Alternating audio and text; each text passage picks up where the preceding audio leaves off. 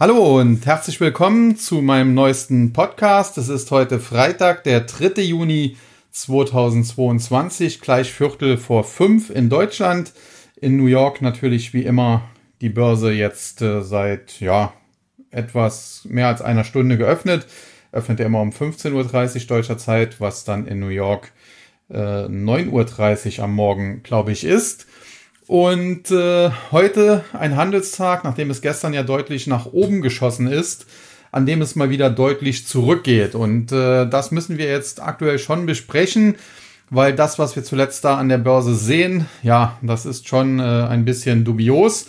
Auf der einen Seite, ich hatte ja eine Bärenmarkt-Rally angekündigt, die haben wir jetzt auch bekommen. Wir sind deutlich nach oben gelaufen, wenn man sich anschaut, in den letzten Tagen, äh, Ende Mai, Anfang Juni, genau wie angekündigt, ich glaube im Nasdaq 10% oder sogar mehr als 10% gemacht, wobei man aber auch nicht vergessen darf, dass der Index zuvor auch fast 30% verloren hat und äh, das war sicherlich schön.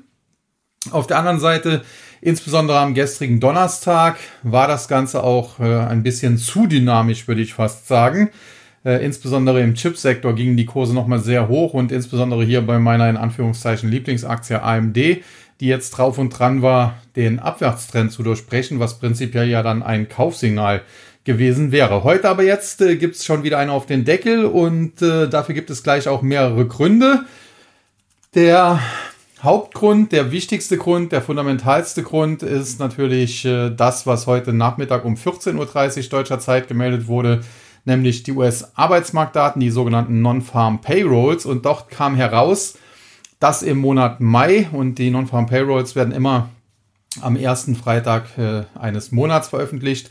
Und wie gesagt, dort kam heraus, dass im Monat Mai 390.000 neue Jobs in den USA geschaffen worden sind. Das hört sich jetzt auf den ersten äh, Blick, hätte ich was gesagt, zunächst mal sehr, sehr gut an, äh, muss man sagen. Aber im aktuellen Marktumfeld ist das natürlich nicht gewünscht, denn äh, wir haben natürlich eine Notenbank, die hawkisch ist, äh, die die Inflation unter Kontrolle bringen will, die die Inflation senken will. Und wenn natürlich der US-Arbeitsmarkt derart brummt und äh, fast 400.000 neue Jobs geschaffen werden, obwohl man eigentlich nur ja nicht mal 300.000 erwartet hatte, dann äh, ist das natürlich ein Zeichen dafür, dass die Notenbank noch längst nicht äh, dabei ist, ihr Ziel zu erreichen. Denn es besteht dann natürlich immer noch die Chance, wenn so viele neue, neue Jobs geschaffen werden, dass es eben zu einer Lohnpreisspirale kommt. Äh, jetzt habe ich heute auch die Frage bekommen, äh, was bedeutet denn Lohnpreisspirale? Genau nun, das kann man einfach wie folgt zusammenfassen. Wenn es äh, sehr, sehr viele Jobs gibt und in Relation dazu dann halt relativ wenige Menschen, die auf Jobsuche sind, dann können die sich natürlich den Job quasi aussuchen. Also in den USA ist es teilweise so, dass auf eine, dass also, dass auf, wie soll man sagen, dass auf einen äh, Angestellten, potenziellen Angestellten, fünf offene Jobs warten und da kann der sich natürlich aussuchen. Nehmen wir jetzt einfach mal die Fastfood-Ketten, ob der jetzt da bei Domino's Pizzas, bei McDonald's, bei Burger King oder weiß der Geier wo eben arbeiten will.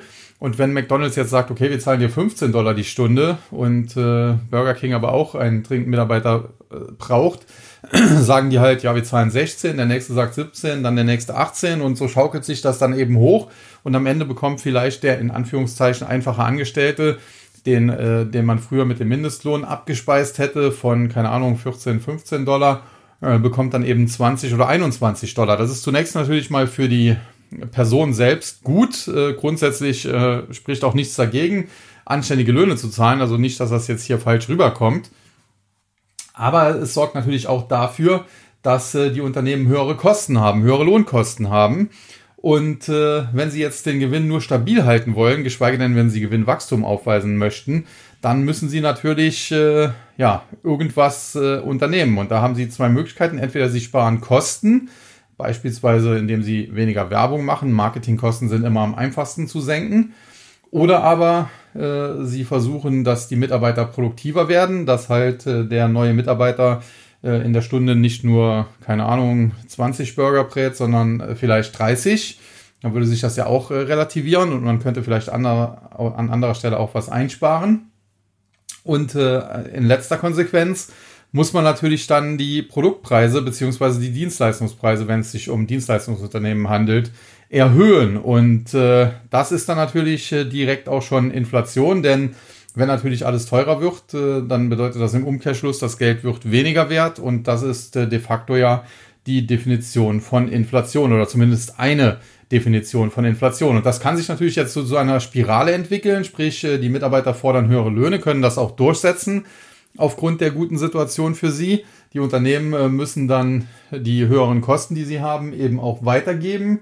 Das heißt, sie erhöhen die Preise. Jetzt sagen die Mitarbeiter, ja gut, äh, ich verdiene jetzt zwar 20 Dollar statt eigentlich früher 14 Dollar die Stunde, aber der Burger, der, den ich mir hier vielleicht ab und zu kaufe oder sonstiges Essen im Supermarkt oder wo auch immer, der kostet ja jetzt auch mehr und äh, dann muss ich jetzt wieder mehr haben. Und dann schaukelt sich das so gegenseitig hoch, sprich es kommt immer mehr zu Lohnerhöhungen und in der Folge natürlich immer mehr zu Preiserhöhungen. Und dann hat man eben diese Lohnpreisspirale, die natürlich sehr, sehr gefährlich ist, weil sie eben dafür sorgt, dass die Inflation über kurz oder lang immer stärker durch die Decke geht. Denn man muss sehen, auch da gilt natürlich ein Zinseszinseffekt, sprich, äh, das ist auch das, was viele Leute nicht verstehen. Selbst die von der Notenbank angestrebte Inflation von äh, zwei Prozent pro Jahr, die führt letztlich über die Zeit dazu, dass das Geld doch erheblich entwertet wird. Äh, zumal man ja auch sagen muss, diese offiziellen zwei Prozent die sind ja auch durch, äh, ja, ich will jetzt nicht sagen, durch einige Tricks geschönt. Es ist einfach so, dass im Prinzip man müsste für jeden persönlich eine Inflationsrate berechnen. Denn wenn einer natürlich jeden Tag ins Restaurant essen geht, dann hat er eine andere Inflation, als wenn einer niemals ins Restaurant essen geht und alles sich beim Discounter einkauft, äh, wo es grundsätzlich ja äh, günstiger ist. Und äh, das könnte man jetzt halt so fortführen. Jemand, der viel Auto fahren muss, äh, hat natürlich auch äh, gerade bei äh, höheren Benzinpreisen andere Probleme als jemand, äh, der vielleicht nur zweimal im Jahr tanken muss, weil er überwiegend im Homeoffice arbeitet und so weiter und so fort. Also insofern, ich will jetzt gar nicht davon sprechen, dass das geschönt ist. Äh, es äh, kommt natürlich auch ein Effekt äh, hinzu, dass es geschönt ist. Gerade in den USA hat man ja diesen hedonischen äh, Faktor mit eingeführt, äh, der dann besagt, ja, okay, äh, der, der PC, beispielsweise der Aldi-PC, der kostet heute zwar vielleicht noch genauso viel wie vor 15 Jahren, also damals waren es halt, keine Ahnung, 500 D-Mark und heute sind es 250 oder 270 Euro. Aber der heutige, der kann natürlich, äh, ja, 50 mal mehr und dementsprechend bekommt man heute also fürs gleiche Geld eine viel, viel höhere Leistung und das wirkt dann eben deflationär und diesen hedonischen Faktor, wie sich das Ganze nennt, den hat man äh, vor vielen Jahren in den USA noch eingeführt. Äh, in Deutschland, wie gesagt, sieht das dann, oder in Europa sieht das Ganze auch wieder ein bisschen anders aus, aber äh, tendenziell muss man sagen, die Inflationsrate wird natürlich äh, tendenziell so ein bisschen schön gerechnet von den Statistikern, ohne jetzt da von Manipulation sprechen zu wollen. Wie gesagt, grundsätzlich kann man auch gar nicht eine einzige Inflationsrate für jedermann berechnen, weil es eben unterschiedliche Lebensweisen gibt und dementsprechend hat da jeder auch seine persönliche so ein bisschen. Aber sei es drum. Äh, es ist auf jeden Fall so, dass äh, eben die Gefahr einer solchen Lohnpreisspirale besteht und äh, ja, das äh, haben die heutigen Arbeitsmarktdaten diese Gefahr äh, nicht vom Tisch nehmen können, aufgrund der Tatsache, dass eben so viele neue Stellen geschaffen worden sind, dass man sagen muss, der US-Arbeitsmarkt läuft weiterhin heiß auf Hochtouren. Und dementsprechend muss die Federal Reserve wahrscheinlich weitere Bremsmanöver durchführen, sprich Zinsen erhöhen, sprich quantitativ Tightening durchführen, um hier das Ganze unter Kontrolle zu bringen. Und das wiederum sind natürlich dann keine guten Aussichten für die Aktienmärkte generell, weil eben Liquidität äh, der Sauerstoff der Börse ist und wenn die eben eingeschränkt wird, was kurzfristig, mittelfristig eigentlich sogar weiter passieren dürfte, dann äh, lastet das eben auf den Kursen und das haben wir jetzt auch in den letzten Wochen und Monaten auch schon zum großen Teil gesehen und einige Blasen sind ja in diesem Zusammenhang durchaus auch geplatzt. Auch das lässt sich ja nicht wegdiskutieren. Ja, soweit äh, die Non-Farm Payrolls. Aber das war noch nicht alles, was heute auf den Markt äh, eingeprasselt ist, denn es gab auch noch eine E-Mail von Elon Musk, dem äh, Gründer und Chef von äh, Tesla. Diese E-Mail liegt wohl Reuters vor und dort hat er geschrieben äh, unter der Überschrift äh, weltweit aktuell keine Neueinstellungen vornehmen, hat er an, an hochrangige Mitarbeiter, also an Manager des Tesla-Konzerns geschrieben, dass sie weltweit derzeit auf die Bremse drücken sollen, dass sie keine neuen Mitarbeiter derzeit einstellen sollen. Vielmehr möchte er wahrscheinlich sogar 10% der Belegschaft entlassen. Das wären bei etwa 100.000 Mitarbeitern dementsprechend rund 10.000 Leute, also 10.000 Stellen, die Tesla dann abbauen müsste. Und äh, er fühlt äh, sich super schlecht in Bezug auf die Economy. Er meint damit wahrscheinlich die US-Wirtschaft, aber generell natürlich auch die Weltwirtschaft. Und äh, das ist natürlich eine Warnung, die es in sich hat, die zum einen auch die Aktie von Tesla heute stark belastet. Die verliert derzeit über sieben Prozent, hat zwischenzeitlich immer mal wieder Erholungsversuche gestartet, aber da kommt es immer wieder zu neuen Abverkäufen. Muss man mal schauen, wo die dann am Ende aus dem Handel geht. Äh, grundsätzlich sieht er auch, auch das hat er allerdings schon bei Twitter vor ein, zwei, drei Wochen, glaube ich, gepostet, die US-Wirtschaft bereits in einer Rezession, was ja so ähnlich klingt wie bei mir, denn auch ich sehe das ja so ähnlich. Und äh, die nächsten 12 bis 18 Monate werden wohl hart werden, seiner Meinung nach. Auch da kann ich äh, prinzipiell zustimmen. Und äh, besonders allerdings äh, stimme ich dem letzten Satz zu, denn er sagt, äh, so schlimm das alles ist, wir werden das am Ende überstehen. Und äh, das sagt er zwar nicht, aber das füge ich jetzt hinzu. Tesla wird gestärkt daraus hervorgehen, genau wie auch Alphabet beispielsweise, also die großen Konzerne, die leiden zwar kurzfristig auch unter einer Rezession, klar, aber die gehen hinterher gestärkt daraus hervor, weil eben äh, kleinere Wettbewerber dann auch aus dem Markt äh, ja, gedrängt werden durch solch eine rezessive Phase. Und äh, ein Satz, den Elon Musk allerdings noch äh, geschrieben hat und den ich auch definitiv unterstütze, ist eben, eine rezessive Phase oder eine Rezession gehört eben zu einer normalen Marktwirtschaft dazu. Und äh, das ist einfach so. Und auch wenn die Notenbanken in den letzten, ja, 10, 15, vielleicht sogar 20 Jahren äh, uns glauben machen wollten, dass das nicht so sein muss und dass man mit Gelddrucken alle Probleme dieser Welt äh, lösen kann, dann äh, kann man Elon Musk in diesem Punkt nur zustimmen. Tatsächlich gehören Rezessionen, gehören negative äh, Phasen äh, zu einer Wirtschaftsentwicklung dazu. Und wie gesagt, die guten Unternehmen gehen sogar gestärkt daraus hervor, weil die ganz schlechten dadurch eben, das ist eben das evolutionäre Prinzip, dadurch verschwinden.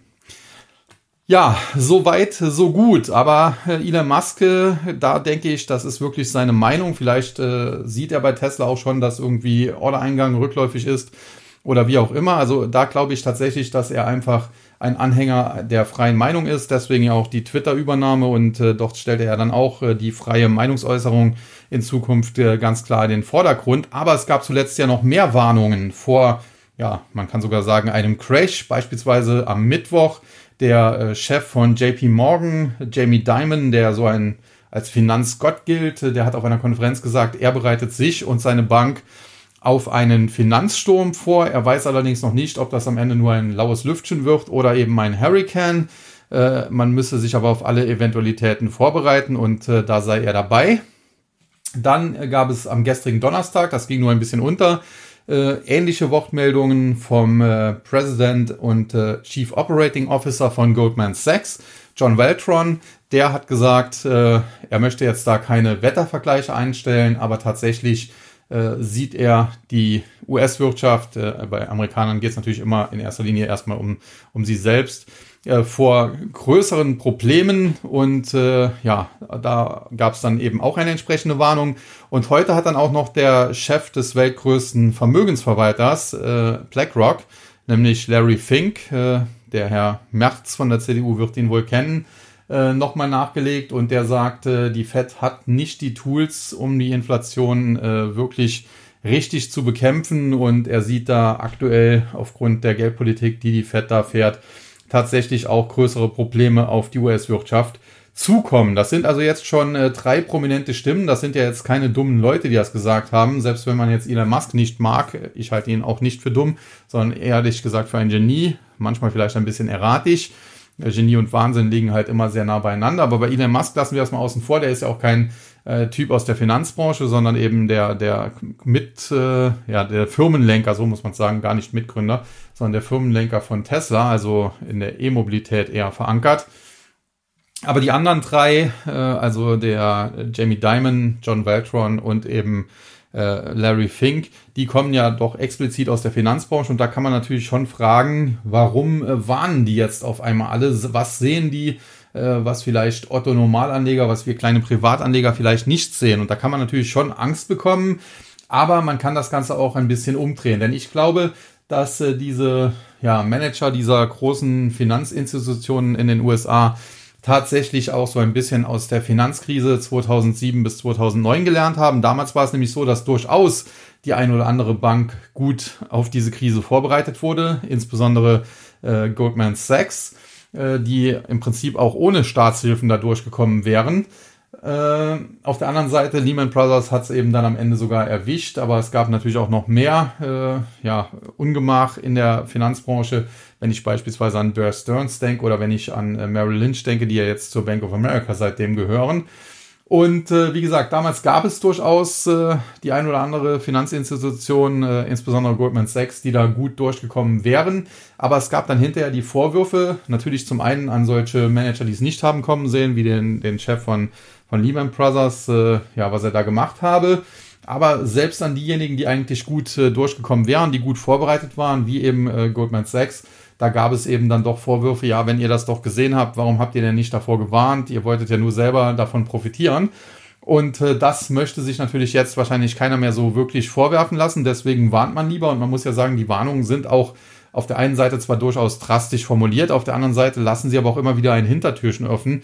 Insbesondere wenn man sich Jamie Dimon anhört. Er bereitet sich und äh, seine Bank auf einen Finanzsturm vor. Das hört sich erstmal schlimm an, aber dann kommt halt hinterher, ja, das kann ein laues Lüftchen sein oder auch ein Hurricane. Ja, wenn es dann ein Hurricane wird, kann er sagen, ja, ich habe ja gesagt, äh, kann auch schlimm werden. Und wenn es eben nur ein laues Lüftchen wird, dann sagt, kann er auch sagen, ja, ich habe ja gesagt, kann auch ein laues Lüftchen werden. Also egal, was da am Ende passiert, äh, er wird da immer auf der richtigen Seite der Geschichte stehen sozusagen. Also insofern auch ganz clever von der Aussage generell her. Aber äh, das ist halt äh, die eine Seite der Medaille. Die andere Seite der Medaille, und das glaube ich, ist noch viel mehr, dass eben diese ja, Top-Manager bei diesen großen Finanzinstitutionen tatsächlich auch äh, sehen, dass das, was die Federal Reserve, was der Offene Marktausschuss, das Federal Open Market Committee, was ja für die Geldpolitik zuständig ist, unter der Leitung von Jerome Powell, äh, dass die derzeit doch ein äh, arges Wabonspiel treiben. Denn auf der einen Seite, klar, die Inflation ist hoch, sie ist auch zu hoch und sie muss bekämpft werden von der Fed. Aber das hätte man viel früher schon angehen müssen. Man hätte nicht so lange an seinem Mantra, dass das nur transitory ist, äh, festhalten dürfen. Und jetzt äh, wirkt das Ganze so ein bisschen, und das war damals so auch im Vorfeld der Finanzkrise das Problem, äh, nach dem Motto, ja, okay, wir haben erst äh, zu lange gewartet und zu wenig getan und jetzt versuchen wir zu schnell zu viel, um das Ganze wieder in die Spur zu bringen. Und ich vergleiche das immer so ein bisschen so eine Metapher, so ein Bild äh, mit einem Auto, an dem Sie jetzt am Steuer sitzen und dass Sie jetzt auf äh, spiegelglatter Fahrbahn fahren. Und äh, da haben Sie natürlich auch, das Auto fährt jetzt, Sie sind auf der Autobahn, Sie fahren da 130 die Richtgeschwindigkeit und äh, Sie merken jetzt auf einmal, oh, äh, ja, ist doch glatt. Und äh, was macht man dann? Und da kann man natürlich auf der einen Seite einfach erstmal weiterfahren. Das kann aber irgendwann zum Problem werden, weil irgendwann halt einer vor einem fährt, äh, den man dann im Zweifel hinten drauf äh, fahren müsste, wenn man äh, seine Geschwindigkeit nicht reduziert.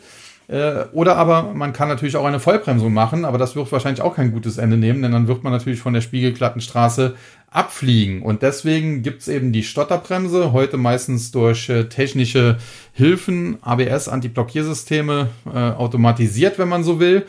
Und äh, so kann man das Auto eben runterbremsen. Und äh, das ist eben das, was die Fed auch machen müsste. Sie muss also eigentlich eine Art Stotterbremse äh, machen, also durchaus äh, immer wieder bremsende Schritte, geldpolitische bremsende Schritte machen, aber sie darf eben auch nicht zu viel machen. Und äh, das genau befürchten wahrscheinlich diese Top-Manager von äh, BlackRock, von Goldman Sachs, von JP Morgan eben. Und insofern kann man diese Aussagen vielleicht auch so ein bisschen als Warnung oder zumindest Mahnung an die US-Notenbank äh, verstehen, nach dem Motto, äh, ja, ihr habt einen Fehler gemacht, ihr habt zu lange gedacht, die Inflation sei nur vorübergehend, sie sei transitory, ihr habt den Fehler jetzt bemerkt, ihr versucht ihn zu korrigieren, aber ihr könnt ihn nicht korrigieren, indem ihr jetzt äh, das andere Extrem durchzieht und jetzt hier ja die Märkte auf äh, geldpolitischen Komplettentzug setzt, äh, denn das würde dann eben auch einen Crash an der Börse und letztlich natürlich auch in der Wirtschaft zur Folge haben. Und äh, wie gesagt, ich könnte mir gut vorstellen, dass das die Intention oder die Intentionen äh, dieser Top-Finanzmanager eben äh, sind. Und äh, wenn das so der Fall sein sollte, dann kann man das eigentlich auch nur unterstützen, denn tatsächlich, und das habe ich auch immer wieder gesagt, dabei bleibe ich auch, ist das was die Fed dort versucht, ein Wabonspiel bisher, und das ist auch weiterhin mein Basisszenario, mein Base Case sozusagen, glaube ich, dass die Fed aus ihren Fehlern in der Vergangenheit eben im Vorfeld der Finanzkrise 2006 damals unter Ben Bernanke äh, gelernt hat, dass sie weiß, dass sie auch nicht überziehen darf, dass sie nicht zu viel machen darf äh, und deswegen im Zweifel irgendwann beispielsweise eine, eine Pause bei den Zinserhöhungen einlegt oder vielleicht das Quantitativ Tightening Programm pausiert oder auch mal zwischenzeitlich zurückfährt oder was auch immer. Es wird da wahrscheinlich Schritte geben und damit am Ende einen wenn man so will, Crash verhindert, denn es äh, ergibt ja auch keinen Sinn, erst äh, einen Corona-Crash im Prinzip zu verhindern, indem man endlos Geld druckt und äh, dann zwei, drei Jahre später durch äh, eine hawkische Geldpolitik dann doch noch äh, alles in einen Crash zu stürzen. Dann hätte man es auch gleich bei Corona laufen lassen können. Dann hätte sich der Markt auch äh, damals schon bereinigt und äh, wir würden heute wahrscheinlich auch sogar auf einem gesünderen Fundament stehen. Aber wie gesagt, eigentlich ergibt es keinen großen Sinn, äh, damals diese groß angelegten Rettungspakete zu machen, äh, Gelddrucken ohne Ende zu machen und jetzt heute dann das Ganze doch noch in die Krütze zu fahren. Insofern, ja, glaube ich, dass äh, nach wie vor, dass die Federal Reserve im Zweifel, wie gesagt, äh, ja, ein bisschen Angst vor der eigenen Courage bekommen wird, auf die Bremse treten wird, äh, was die geldpolitische Bremsung an, angeht und äh, dass vielleicht diese Top-Manager aus der Finanzbranche auch so ein bisschen die Fed darauf aufmerksam machen wollen, dass das tatsächlich auch ja notwendig ist, wenn man hier nicht äh, ja ein, ein ganz äh, böses Horrorszenario äh, möchte, dass sich das materialisiert. Ja, das äh, erst einmal noch äh, zu dem. Und äh, dann komme ich jetzt so ein bisschen zum aktuellen Marktgeschehen. Und da sehen wir natürlich jetzt heute, nachdem wir allerdings in den letzten Tagen deutliche Zugewinne verzeichnet haben, heute äh, deutliche Gewinnmitnahmen, wenn man so will. Zum einen natürlich basierend auf diesen äh, besser als erwartet ausgefallenen Non-Farm Payrolls. Äh, zum anderen natürlich, wie gesagt, Gewinnmitnahmen, weil es zuvor so stark nach oben gegangen ist. Und dann äh, lasten natürlich vielleicht auch äh, solche Mahnungen und Warnungen, insbesondere heute natürlich von Elon Musk auf dem Markt. Ja, und das äh, führt dann eben dazu, dass die eine oder andere Aktie, wie gesagt, heute stark steigen kann, die eine oder andere aber auch stark verliert. Und auf der Verliererseite sehen wir heute beispielsweise im Nasdaq 100 die Aktie von Lucid Group, von Tesla und von Micron Technology, also mit äh, Lucid Group und Tesla zwei E-Mobility-Anbieter, zwei E-Autobauer. Bei Lucid kann man sich eh fragen, ob die Aktie nicht äh, viel zu teuer in der Spitze war. Das gilt aber für viele E-Mobility-Anbieter. Äh, bei Tesla muss man sagen, grundsätzlich tolles Unternehmen, aber auch diese Aktie natürlich alles andere als ein Schnäppchen. Und bei Micron Technology muss man sagen, aus dem Chipsektor, Chip-Maschinenbauer, so im Bereich DRAMs auch unterwegs. Das Unternehmen ist eigentlich sehr, sehr günstig bewertet, wenn man sich das mal anschaut. Äh, der Chart sieht jetzt auch nicht so grottenschlecht aus. Problem ist aber, es ist ein Wert aus dem Chipsektor, der auch im SOX gelistet ist und den SOX generell sehe ich ja deutlich skeptisch. Und dann kommt natürlich noch etwas hinzu, was, glaube ich, Peter Lynch mal gesagt hat. Bei Chip-Aktien ist es meistens so, wenn die Bewertung extrem teuer aussieht, dann muss man sie eigentlich kaufen, denn dann sind die im Schweinezyklus in der Krise äh, verdienen gar kein Geld oder machen sogar Verluste und äh, liegen quasi am Boden. Und obwohl die Aktienkurse vielleicht niedrig stehen, äh, ist die Bewertung, wenn man aufs KGV zum Beispiel guckt, äh, tendenziell, weiß ich nicht, bei 80, 90 oder 100 extrem hoch und äh, jeder denkt, da kann man jetzt nicht reingehen, aber antizyklisch muss man es quasi genau dann machen. Und umgekehrt, wenn die Bewertung eher günstig aussieht, wenn jeder denkt, jo, KGV von 10 oder noch weniger, das ist ja eigentlich ein super Schnäppchen, da muss ich zugreifen, dann ist meistens äh, der Höhepunkt des Schweinezyklus im Chipsektor äh, entweder schon erreicht oder steht zumindest in Kürze bevor.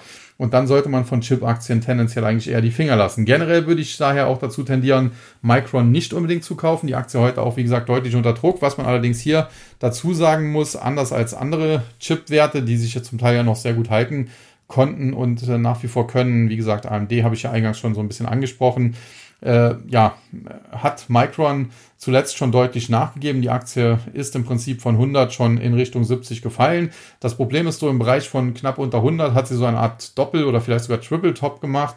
Äh, sie wird aber normalerweise immer unter 70 Dollar wieder aufgefangen und das muss man jetzt abwarten. Wenn das diesmal wieder so wäre, hätte sie kurzfristig sogar wieder Rallye-Chancen. Wenn das aber nicht so ist, wenn sie nachhaltig unter 70 Dollar wegbricht, äh, dann hätten wir hier Verkaufssignale und müssten uns auf Kurse im Bereich von 54 bis 55 Dollar einstellen und das würde natürlich dann auch besser zum SOX passen. Auf der Gewinnerseite hingegen haben wir heute die Aktien von Biogen, CGen und von Okta, also zwei Biotech-Werte. Da muss man sagen, der Biotech-Sektor, der US-Biotech-Sektor der ist komplett ausgeblutet. Wir haben dort äh, kürzlich eine Statistik bekommen. In diesem äh, äh, Nasdaq Biotech Index, NBI, sind, glaube ich, äh, rund 300 Aktien, 300 Unternehmen gelistet, also Aktien von Biotech-Unternehmen gelistet und etwa ein Viertel, also es waren sogar mal 78, das, was dann sogar ein Tick mehr wie ein Viertel wäre, notieren unter Cash. Das bedeutet nichts anderes wie, die haben mehr Geld auf dem Konto, entweder in Form von Cash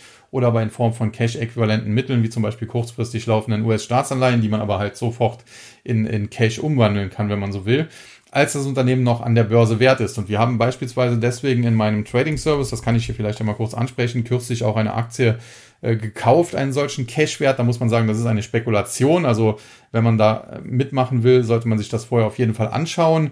Äh, generell muss man auch sagen, die Nachrichten, die vom Unternehmen zuletzt kamen, waren nicht gut. Deswegen ist die Aktie auch abgestürzt. Aber mittlerweile, wie gesagt, äh, der Titel notiert bei knapp unter 8 Dollar und äh, der Cash-Bestand des Unternehmens liegt bei deutlich über 10.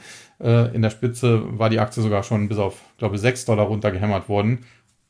Hat sich also jetzt schon erholt und äh, dabei handelt es sich um die Aktie von Kodiak Sciences, Kodiak Sciences, also Mehrzahl mit dem Kürzel KOD, Kiss of Death, äh, sagt man im Wrestling.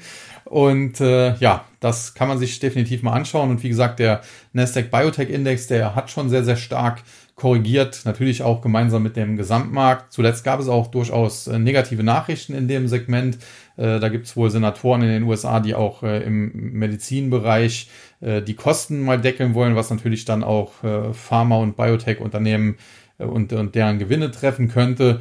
Also insofern, das hat durchaus auch äh, fundamentale Hintergründe zum Teil, dass es doch nach unten ging. Da wird ja auch schon seit Jahren drüber fabuliert. Selbst eine Hillary Clinton, als sie damals Präsidentschaftskandidatin war, wollte ja schon dieses Problem so ein bisschen angehen. Aber mittlerweile ist das, hat das halt dazu geführt, dass, wie gesagt, da sehr, sehr viele Aktien komplett ausverkauft worden sind, äh, teilweise die, die Aktien unter Cash notieren und das kennt man eigentlich so aus der ja, aus den Nachwehen des neuen Marktes. Also nachdem die Blase dort geplatzt war, dann hatte man auch einige Unternehmen am neuen Markt, also Aktien von Unternehmen am neuen Markt, äh, die hatten auch mehr Cash auf dem Konto, als sie damals wert waren. Und das bedeutet letztlich nichts anderes wie, es würde sich eigentlich lohnen, die Firma komplett zu kaufen, aufzulösen, äh, sich selbst dann die Cash-Bestände zu sichern. Das Problem dabei ist aber, erstens, das ist nicht so einfach juristisch umzusetzen und erfordert natürlich dann auch entsprechenden juristischen Rat, der auch Geld kostet.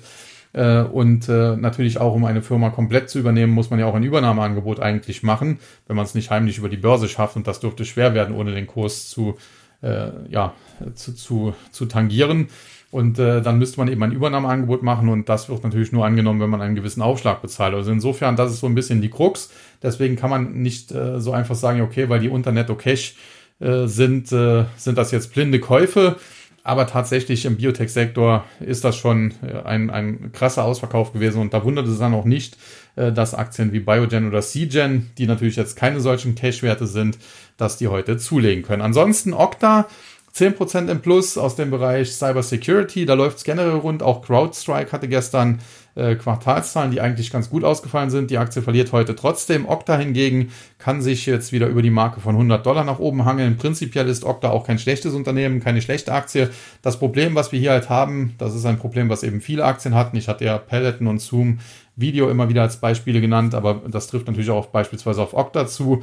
Die Aktie war im Top bei fast 300 Dollar und das war eben einfach des Guten zu viel. Da hatte sie ein Kursumsatzverhältnis äh, von, von um die 40 und das ist eben nachhaltig nicht tragbar, muss man schon sagen. Ja, und dementsprechend kam sie dann eben zurück, hat sich um 60, fast 70 Prozent äh, verbilligt und jetzt zuletzt kommt es dann zu einer Erholung. Und hier muss man jetzt sehen, wie nachhaltig das ist. Prinzipiell muss man aber sagen, solche Aktien wie Okta oder auch Zoom Video die im Prinzip äh, funktionierende Geschäftsmodelle haben, die haben zumindest die Chance, sich wieder zu erholen. Die werden vielleicht sogar eines Tages auch die alten Höchstkurse wiedersehen. Das wird im Zweifel halt nur 5, 6, 7 oder sogar 10 Jahre dauern. Aber prinzipiell, äh, ja, kommen die wieder oder hat man hier Comeback-Chancen. Hingegen solche Aktien wie Peloton, die sind natürlich, die haben kein Geschäftsmodell, die sind verbrannt und da wird es wahrscheinlich früher oder später in Richtung Exitus gehen, sprich, die wird Richtung Null tendieren und äh, wahrscheinlich so irgendwann vom Markt verschwinden. Ja, jetzt hat man mir zuletzt gesagt, äh, dass, äh, wie das aus dem alten Format äh, auf YouTube bekannt war, es immer ganz gut ist, wenn ich die Gewinner und Verlierer des Tages bespreche. Jetzt habe ich die Nasdaq ganz an den Anfang gestellt, aber gehen wir nochmal die anderen Indizes kurz durch. Im DAX haben wir heute ein kleines Minus, klar. Äh, der hat gestern zulegen können, aber äh, teilweise die Gewinne der Wall Street im späten Handel halt nicht äh, nachvollziehen können. heute hätte er das dann getan, aber jetzt heute geht die geht's an der Wall Street zurück und insgesamt führt das dann eben dazu, dass der DAX am Morgen leicht im Plus war, mittlerweile leicht im Minus ist, aber große Bewegung ist es nicht um die 14.445 Punkte. Auf der Verliererseite haben wir die Aktien von HelloFresh, Delivery Hero und äh, Zalando. Gewinner Linde, E.ON und Hannover Rück. Zu den Gewinnern kann man kurz machen. Hannover Rück, Versicherungskonzern, läuft alles super, ähnlich bei Münchner Rück, ähnlich bei Allianz. Auf lange Sicht sind das Top-Aktien. Dann E.ON zuletzt deutlich korrigiert, aber prinzipiell Energie äh, Stromlieferant ist hier im Bereich der Netze unterwegs, RWE ja eher für die Erzeugung mittlerweile zuständig. Äh, die Aktie eigentlich auch tendenziell eher zu günstig, wenngleich mir RWE schon seit Jahren ja eigentlich besser gefällt, was sich auch in der Kursentwicklung äh, gezeigt hat, dass ich da nicht falsch lag. Und dann Linde eigentlich ohnehin ein Dauerbrenner, natürlich im Bereich Industriegase unterwegs. Natürlich kann es auch da mal in äh, schlechteren konjunkturellen Zeiten zu, zu, Problemen kommen, kurzfristiger Natur, aber auf längere Sicht äh, ist das auch eine Art Oligopol in diesem Markt, gerade auch nachdem Linde eben Praxair einen Konkurrenten aus den USA vor, ja, wie lange ist das her, drei, vier Jahre, äh, geschluckt hat und dementsprechend äh, nach wie vor Linde vielleicht sogar die beste DAX-Aktie, zumindest wenn es nicht die beste ist, dann eine der besten. Ja, und die Verlierer sind halt die Rohrkrepierer schon seit längerer Zeit. Äh, Zalando, Delivery Hero, HelloFresh, allesamt neu in den DAX gekommen im Zuge der Erweiterung auf 40 Werte. Äh, man wollte Technologie mehr drin haben. Das hat man damit, ja, vielleicht geschafft, wobei Delivery Hero oder HelloFresh, ob das wirklich jetzt auch Technologieunternehmen sind, kann man sich auch lange drüber streiten. Äh, sei es wie es sei, heute geht es bei diesen äh, drei Kandidaten zurück und man muss auch sagen, äh, gerade solche Aktien wie HelloFresh oder vielleicht sogar auch Delivery Hero, wenngleich das eher ein, Hedgefonds ist, muss man sagen. Aber wenn man sie mal ernst nimmt und sie auf als, als Lieferdienst sieht, muss man sagen, ja, da, da ist halt das Problem, dass, äh, wenn es zu einer Rezession kommt, äh, die Verbraucher sparen müssen und da werden die eventuell auch weniger Lieferdienste in Anspruch nehmen. Ähnliches gilt natürlich für HelloFresh und auch bei Zalando Konsumzurückhaltung. Man hat ja zuletzt schon gesehen, dass Konsumwerte in den USA zum Teil auch heftig eingebrochen sind. Umso erstaunlicher, dass sich zuletzt die Aktie von Amazon so gut schlagen konnte. Aber hier muss man sagen, gibt es auch einen Sondereffekt, denn da gibt es jetzt einen Aktiensplit. Ich glaube, heute ist das Datum, wo man die Aktie im Depot haben muss. Und wenn man das dann hat, dann kriegt man am äh, Montag 20 äh, mal so viele Aktien, sprich, weil er also jetzt heute fünf Amazon-Aktien im Depot hat, äh, der hat dann am Montag 100 im Depot. Äh, dementsprechend geht der Kurs natürlich auch um, um 95 Prozent zurück. Also das ist jetzt kein geschenktes Geld, sonst würde ja jeder jetzt Amazon-Aktien noch schnell kaufen. Und wie gesagt, das vielleicht die Sondersituation bei Amazon, wobei selbst Amazon heute an der Nasdaq unter Druck steht. Ja, ansonsten kommt dann heute Abend, glaube ich, 22 Uhr auch noch die Indexentscheidung und da könnte es sein, dass beispielsweise eine Delivery Hero oder ein HelloFresh wieder aus dem DAX rausfliegen und vielleicht die gute alte Bayersdorf dann zurückkommt. Wenn das äh, so sein sollte, wie gesagt, dann wird diese Entscheidung heute Abend bekannt gegeben, aber erst zum 20. Juni, das ist der Montag in zwei Wochen, eben umgesetzt. Ja, dann äh, weiter zum MDAX. Auch da die Gewinner und Verlierer, also der Index auch mehr oder weniger fast unverändert. 30.185,78 Punkte, ein Minus von etwa 48 Punkten, 0,16 Prozent. Auch hier gleiches Spiel wie beim DAX. Gestern die späten Kursgewinne konnten nicht mehr nachvollzogen werden. Jetzt heute geht es aber in den USA zurück und dann äh, hebt sich das so ein bisschen auf.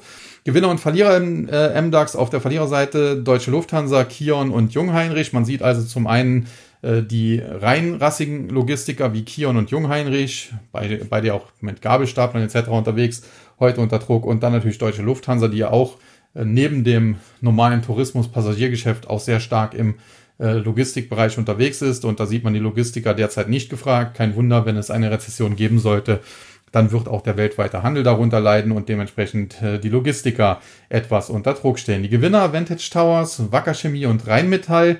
Vantage Towers ist die Vodafone-Tochter, die die Sendemasten äh, verwaltet. Noch nicht so lange an der Börse, finde das Unternehmen jetzt nicht ganz schlecht, aber jetzt so richtig sexy ist die Story auch nicht. Ist halt äh, eine Aktie, die kann man sich mal anschauen. Dann Wacker Chemie schlägt sich nach wie vor wacker. Äh, das Wortspiel geht da weiter stellt sich natürlich die Frage, warum. Könnte mir vorstellen, dass hier auch äh, der, äh, das Thema Russland bzw. Umstellung auf erneuerbare Energien so ein bisschen mit reinspielt, denn äh, Wacker Chemie, muss man ja sagen, hatte ja früher auch, äh, wenn man so will, einen, einen großen Fuß im Bereich Polysilizium drin. Das ist mittlerweile, glaube ich, so ein bisschen auch an Siltronic abgegeben worden, die aus äh, Wacker Chemie auch hervorgegangen sind. Aber generell werden die halt immer auch noch so ein bisschen in dem Sektor gesehen und generell die Chemiebranche, auch Bayer ist zuletzt ja jetzt nicht so schlecht gelaufen. Und dann Rheinmetall, ganz klar Rüstung. Gab es ja jetzt gestern oder so auch ein äh, Interview mit dem Chef von äh, Rheinmetall, der gesagt hat, ja, im Prinzip das, was der Spiegel schon 1962 geschrieben hat, Deutschland ist nur bedingt abwehrbereit und äh, muss hier massiv aufrüsten. Und äh, wenn das passiert, dann wird natürlich sicherlich auch Rheinmetall als deutscher Hersteller beispielsweise von Panzern äh, ein Profiteur davon sein. Ja, dann der S-DAX, äh, auch hier es ein bisschen stärker runter, aber gravierend ist es nicht. Etwa 13.800 Punkte, gut ein halbes Prozent down. Auf der Verliererseite LPKF Laser, Basler und Compute Group, ich glaube, sind alle drei Überlebende des neuen Marktes. LPKF Laser kenne ich gut, war schon in äh, Garbsen bei Hannover äh, schon mal das Unternehmen besuchen, ist aber schon 20 Jahre locker her. Problem ist, äh, grundsätzlich interessantes Unternehmen, aber so nachhaltig geschäftlich erfolgreich sind die nie geworden und äh, ja, das zeigt sich dann eben auch immer wieder im Aktienkurs. Dann Basler, eigentlich äh, tolles Unternehmen im Bereich auch der Sicherheitstechnik mit seinen Kameras. Äh, Gab es aber auch vor ein paar Monaten, glaube ich, einen Hack, der auf der Aktie gelastet hat. Grundsätzlich muss man sagen, äh, zwar tolles Unternehmen, war aber auch zwischenzeitlich etwas teuer geworden. Das hat sich nun relativiert. Hier muss man mal abwarten, wie tief es geht, aber dann könnte Basler tatsächlich eine interessante Aktie sein, zumal auch hier der Herr Basler, der der Gründer des Unternehmens ist, auch noch äh, seinem Unternehmen treu geblieben ist, zwar nicht mehr als äh, Firmenlenker, Norbert Basler heißt er, glaube ich, aber immer noch als ein großer Aktionär. Und dann Compute Group, ja, aus dem Bereich äh, Medizintechnik, beziehungsweise macht dort auch äh, Software für, äh, für, für, für Ärzte, für Kliniken und so weiter. Prinzipiell auch kein uninteressantes Unternehmen, aber auch hier muss man sagen, die Aktie heute verliert sie etwas. Generell äh, war sie teilweise etwas heiß gelaufen. zuletzt ja, ist sie dann mit dem Markt zurückgekommen, aber könnte durchaus sein, dass sie hier so im Bereich 45 Euro einen Boden finden könnte. Möchte ich aber auch nicht äh, definitiv sagen, aber wäre hier durchaus denkbar. Ja, und die Gewinner Kronis, GFT Technologies, Adler Group. Adler Group erholt sich weiter. Gab ja doch diesen Angriff von Fraser Paring, der auch bei Wirecard recht hatte, diese Short-Attacke. Prinzipiell hat sich hier vieles von dem, was er gesagt hat, auch wieder bestätigt. Dennoch äh, komplett zerreißen wird's Adler wohl nicht, denn äh, tatsächlich besitzt man auch viele Immobilien und insofern muss man mal schauen, wie es da weitergeht. Äh, in die Aktie würde ich trotzdem derzeit nicht investieren. Also wenn überhaupt, kann man damit vielleicht ein bisschen rumtraden, ein bisschen rumspielen, aber äh, solange äh, da nicht komplett aufgeräumt ist, wäre ich vorsichtig, denn man weiß ja nie, welche Leichen vielleicht doch noch im Keller sind. Ja, und die anderen beiden GFT Technologies äh, finde ich schon seit Jahren super. Äh, ist auch ein defensiver Wert, auch Überlebender des neuen Marktes und äh, sehr gut gemanagt, in, in, in Schwaben, glaube ich, auch ansässig. Und äh, ja, die Aktie gewinnt halt heute dazu, hat zuletzt sich auch stark gezeigt. Deswegen würde ich hier vielleicht auf einige schwächere Tage warten, aber prinzipiell gute Aktie. Und dann Kronis, Hersteller von Getränkeabfüllanlagen, da soll das Geschäft weltweit eigentlich boomen. Und äh, das würde jetzt auch nicht äh, unbedingt gegen ein Investment in Kronis sprechen. Äh, sozusagen einer der ja, vielen Hidden Champions, die wir in Deutschland haben. Und dann der TechDAX, der zuletzt ebenfalls ein bisschen Furore machen konnte, der schön gestiegen ist, aber jetzt, heute geht es auch hier mehr als ein halbes Prozent zurück auf etwa 3175 Punkte. Gewinner und Verlierer. Auf der Verliererseite haben wir die Aktien von Eckert und Ziegler, von Verbio und CompuGroup. CompuGroup haben wir schon besprochen. Verbio aus dem Bereich äh, Bioethanol. Da gab es zuletzt auch zum Teil ein Hauen und Stechen mit der Bundesregierung. Äh, hat dann, man hat sich da doch äh, sehr weit hervorgewagt und die Regierung in einer äh, Unternehmensmitteilung quasi auch kritisiert. Äh, das ist natürlich jetzt nicht unbedingt äh, so clever, denn letztlich hängt man natürlich auch an der politischen Regulierung so ein bisschen dran und muss man mal schauen, wie das weitergeht. Und Eckert und Ziegler, grundsätzlich tolles Unternehmen, tolle Aktie auch aber die war halt auch viel, viel zu heiß gelaufen. Das hat sich jetzt schon relativiert, aber kann durchaus sein, dass es auch hier noch einen Tick tiefer geht. Ja, und die Gewinnerliste Vantage Towers habe ich ja eben schon, äh, glaube ich, beim MDAX auch genannt. Ansonsten Telefonica Deutschland und Freenet, das sind halt defensive Werte, Telekommunikationswerte. Auch die Deutsche Telekom hat ja zuletzt äh, einen schönen Run hingelegt und äh, solche defensiven Werte nicht die hochspekulativen, äh, die auch keine Gewinne machen. Das sind die, die derzeit gesucht werden. Man sieht es jetzt auch gerade, Tesla beispielsweise verliert mittlerweile über 8,5 Prozent, äh, sehe ich jetzt hier gerade live. Und äh, ja, da muss man jetzt ganz klar sagen, wir sind nach wie vor, auch wenn das zuletzt eine schöne Bärenmarkt-Rallye war, in einer Phase, äh, wo Defensive Trumpf ist, wo man eher so auf äh, Telekom-Werte oder auch Pharma-Werte vielleicht mal gehen sollte. Da gab es zuletzt zum Teil sogar Kaufsignale, auch im Konsumbereich. Äh, zwar eine Kraft Heinz jetzt etwas zurückgekommen, aber man muss sehen, die hat sich vorher auch sehr gut entwickelt. Eine Mondelez kann sich beispielsweise weiterhin auch halten. Eine Coca-Cola ebenfalls teilweise neue Allzeithochs gemacht. Also insofern, Defensive bleibt Trumpf. Man setzt eben stark auf Bilanzqualität, auf starke Bilanzen, weniger auf Wachstum. Nichtsdestotrotz muss man sagen, und das ist vielleicht das schöne Schlusswort für heute, auch im äh, Tech-Sektor gibt es durchaus Chancen. Ich glaube, es ist noch zu früh, um da breit einzusteigen. Ich würde selbst die beste Aktie der Welt für mich, Alphabet, jetzt noch nicht äh, voll kaufen, aber das Unternehmen wird derzeit nur noch mit einem KGV von knapp 20 bewertet. Also grundsätzlich ist die Aktie schon günstig. was sie aber nicht daran hindert, vielleicht noch günstiger zu werden. Und es gibt hier auch eine Meldung von äh, Michael Berry, den man vielleicht auch kennt aus dem Film The Big Short. Äh, kann man sich auch bei Amazon, glaube ich, sogar kostenlos als Prime-Mitglied anschauen. Und äh, ja, wenn man sich äh, anschaut, was der Mann gemacht hat, der sieht generell den Markt äh, auch negativ, sieht große Crash-Gefahr, kann sich sogar einen großen Crash vorstellen. Nichtsdestotrotz hat er beispielsweise die Aktien von Meta Platforms, also die ehemalige Facebook, von Alphabet und auch von Booking Holdings äh, eingekauft. Also dort ist er long gegangen. Auf der anderen Seite, und das auch ganz interessant, weil er doch sehr stark zwischen den einzelnen Unternehmen anscheinend differenziert, bei Apple hat er eine große Short-Position aufgebaut. Und äh, ja, generell kann ich das äh, zum Teil nachvollziehen. Ich glaube zwar, dass auch Alphabet jetzt nicht gegen den Markt eine mega Ready hinlegen wird, aber die Aktie hat sich zuletzt schon in dem Marktumfeld ganz gut geschlagen, hat nicht so viel verloren, beispielsweise wie der Index. Und äh, ja, das kann man durchaus so sehen. Äh, dass diese Big Techs zwar auch, wie gesagt, unter einer Rezession leiden, dass diese Aktien sicherlich auch äh, kurzfristig noch etwas günstiger werden können, dass sie aber langfristig dann eben, je günstiger sie werden, desto besser äh, sind sie langfristig als, als Investments, muss man sagen. Und da kann man vielleicht auch einen Sparplan machen, erstmal vielleicht klein anfangen, aktuell schon vielleicht anfangen, nur mit 50 oder sogar nur 20 Euro pro Monat, dass man halt tatsächlich schon ganz kleine Stückzahlen, beispielsweise von Alphabet und Co. kauft und äh, wenn es dann tatsächlich noch weiter runterrauschen sollte und insbesondere wenn der Nasdaq 100 beispielsweise Richtung 10.000 fallen sollte oder sogar darunter, dann sukzessive die Sparpläne aufstocken, am Ende dann vielleicht auf 100 oder 150 Euro pro Monat, je nachdem, was man sich da leisten kann. Und ich denke, dass äh, das eine gute Strategie ist. Und insofern kann ich auch verstehen, was Michael Berry macht. Ich kann sogar verstehen, dass er Apple shortet, denn das Problem, was ich bei Apple habe, ist, das Unternehmen äh, ist durch Financial Engineering quasi jetzt auch komplett durchoptimiert worden, was äh, die bilanzielle Seite angeht. Auf der Produktseite kam in den letzten Jahren, seit Steve Jobs nicht mehr ist, allerdings nicht allzu viel hinzu, wenn man mal von der Apple Watch vielleicht so ein bisschen absieht. Da äh, ja, hätte man sich vielleicht etwas mehr erwarten äh, dürfen. Und auf Dauer wird eben Financial Engineering alleine nicht reichen. Es braucht eben auch Produkterfolge und äh, die sehe ich derzeit nicht. Aber das Hauptproblem ist auch, egal ob jetzt Produkterfolge, Financial Engineering, ob man das positiv oder negativ sieht, als die Aktie noch stark gewachsen ist, als das iPhone noch relativ neu war, da in den Jahren 2010, 11, 12, 13, äh, da hat der Apple meistens ein KGV von 8 bis maximal 12. Und äh, in der Spitze vor wenigen Wochen lagen wir bei über 30, ich glaube über 32. Jetzt sind wir schon etwas zurückgekommen, liegen jetzt bei unter 24 immerhin schon. Das ist natürlich schon ein Tick besser. Aber tatsächlich glaube ich, dass für Apple ein KGV von 15 bis 18 auch reichen würde und dementsprechend hätte dann auch diese Aktie noch Abwärtspotenzial. So, jetzt habe ich äh, viel geredet. Ich hoffe, dass es trotzdem interessant war und jetzt gleich werde ich mich dann auf den Weg machen nach München. Da besuche ich am Sonntag die Rolling Stones. Äh, wir treffen uns ja auch mit äh, den Mitgliedern des TAC im Biergarten da. Am morgigen Samstag um 14 Uhr ist das. Diejenigen, die im TAC Abonnent sind, die wissen das. Da kommt auch der ein oder andere. Hoffentlich hält das Wetter auch. Ja, und dann geht es hier an dieser Stelle wahrscheinlich erst nächsten Freitag mit dem Podcast weiter, weil Montag Pfingstmontag ist, aber das wäre jetzt weniger das Problem, zumal die deutsche Börse auch da offen hat.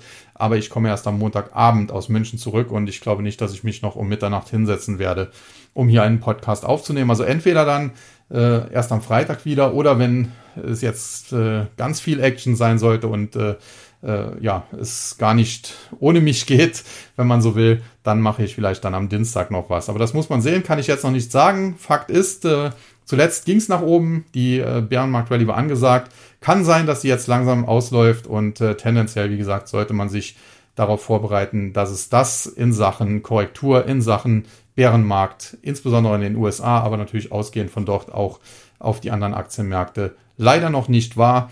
Und äh, ja, das kann ich nur an dieser Stelle nochmal betonen. Nichtsdestotrotz versuche ich euch weiter gut durch diese schwierige Marktphase zu führen. Sprich, wenn es zwischendurch Chancen auf der Long-Seite gibt, erwähne ich das, wie eben die Bärenmarkt-Rallye zuletzt. Und ansonsten äh, hat man ja auch genug Chancen auf der Short-Seite.